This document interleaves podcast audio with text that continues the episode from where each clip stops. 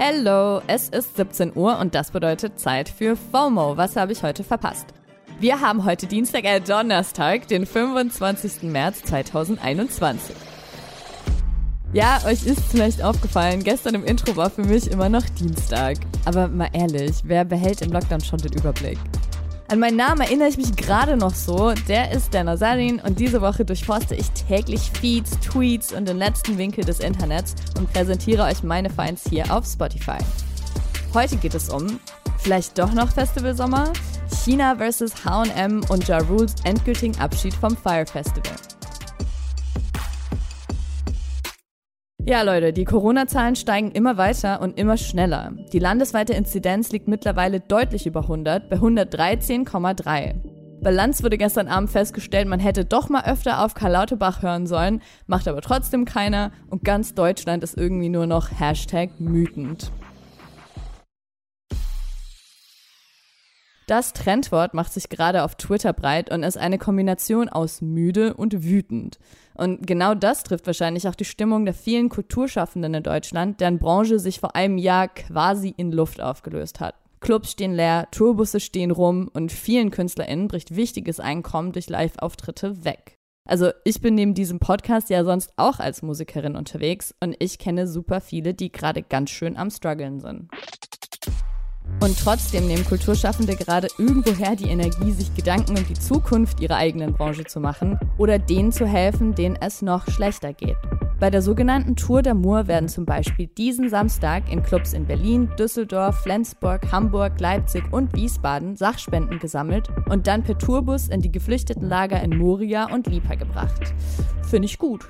Den Link zur ganzen Aktion findet ihr in den Shownotes. Es bleibt aber trotzdem die Frage, wie wir dafür sorgen können, dass die Kreativbranche selber eben nicht mehr komplett brach liegt. Eine Möglichkeit hat jetzt das Kulturkosmos-Kollektiv präsentiert.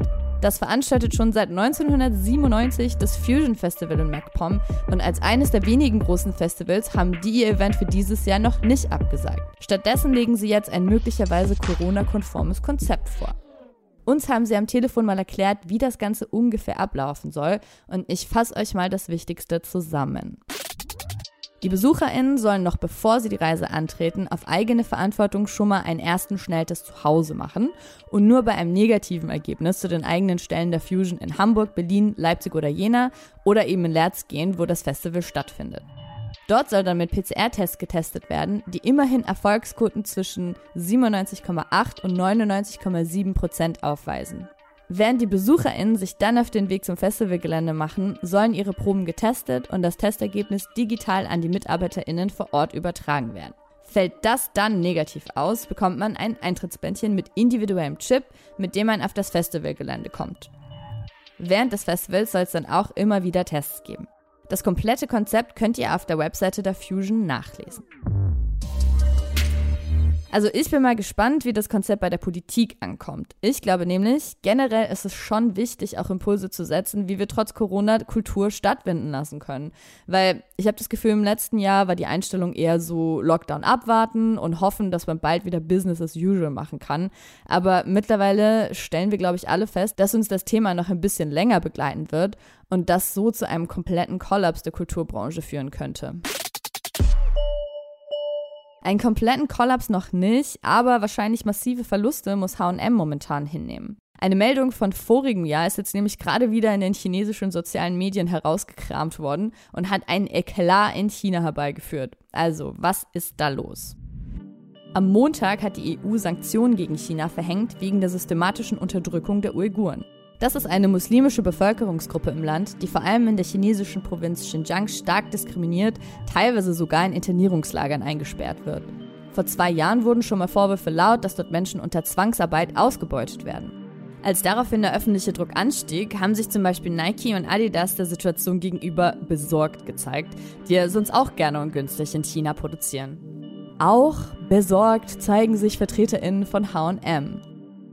In einem Statement aus dem vergangenen September gaben sie an, keine Baumwolle mehr aus der Provinz Xinjiang beziehen zu wollen. Diese Meldung wurde jetzt nach Verkündung der Sanktionen von der Jugendgruppe der Kommunistischen Partei Chinas wieder herausgeholt, und zwar mit den Worten Spreading rumors to boycott Xinjiang cotton while also wanting to make money in China? Wishful thinking. China hat daraufhin in Staatsmedien eine Boykottkampagne gegen HM gestartet. Chinesische Promis, darunter eben auch einige HM-Werbegesichter, distanzieren sich ebenfalls vom Unternehmen. Huawei und Vivo haben die HM-App aus ihren chinesischen App-Stores entfernt und auf der Social-Media-Plattform Weibo trendet der Hashtag I support Xinjiang Cotton mit laut BBC knapp 2 Milliarden Views. China war 2020 der viertgrößte Markt für HM, also kann man sich schon denken, dass das alles mit großen Verlusten für HM zu Ende gehen könnte. Die haben natürlich schon wieder Muskelkater vor lauter Zurückrudern. BeobachterInnen wie die BBC sagen auch, China setzt gerne mal den eigenen wirtschaftlichen Pull ein, um dafür zu sorgen, dass auf politischer Ebene nicht über Menschenrechtsverletzungen im Land gesprochen wird. Mal sehen, ob letztendlich die Uiguren was von der Situation haben. Deren verheerende Situation hat in den letzten Jahren einfach viel zu wenig internationale Beachtung bekommen. Über etwas weniger Beachtung hätten sich wahrscheinlich Ja Rule und die restlichen OrganisatorInnen des Fire Festivals gefreut. Das war ja inmitten eines großen Medienspektakels so richtig, richtig schief gelaufen. Also wem das jetzt gar nicht sagt, kann sich noch die sehr unterhaltsame Doku auf Netflix und Hulu angucken. Ja Rule, der Anfang der Nullerjahre ja so ziemlich der erfolgreichste Rapper der Welt war, hat da jedenfalls mittendrin gesteckt und konnte jetzt endlich mit dem Thema abschließen und sogar noch ein bisschen Geld damit verdienen. Er hat nämlich gerade ein von ihm in Auftrag gegebenes Gemälde des Fire Festival Logos als NFT verkauft, obviously. Und einfach mal 122.000 Dollar dafür eingestrichen. Wem NFT jetzt nicht sagt, der kann sich die FOMO-Folge von letztem Samstag anhören. Da haben wir uns das nämlich erklären lassen. Vielleicht sollten die Festivals auch anfangen, irgendwelche Andenken online zu verkaufen und sich so über Wasser halten.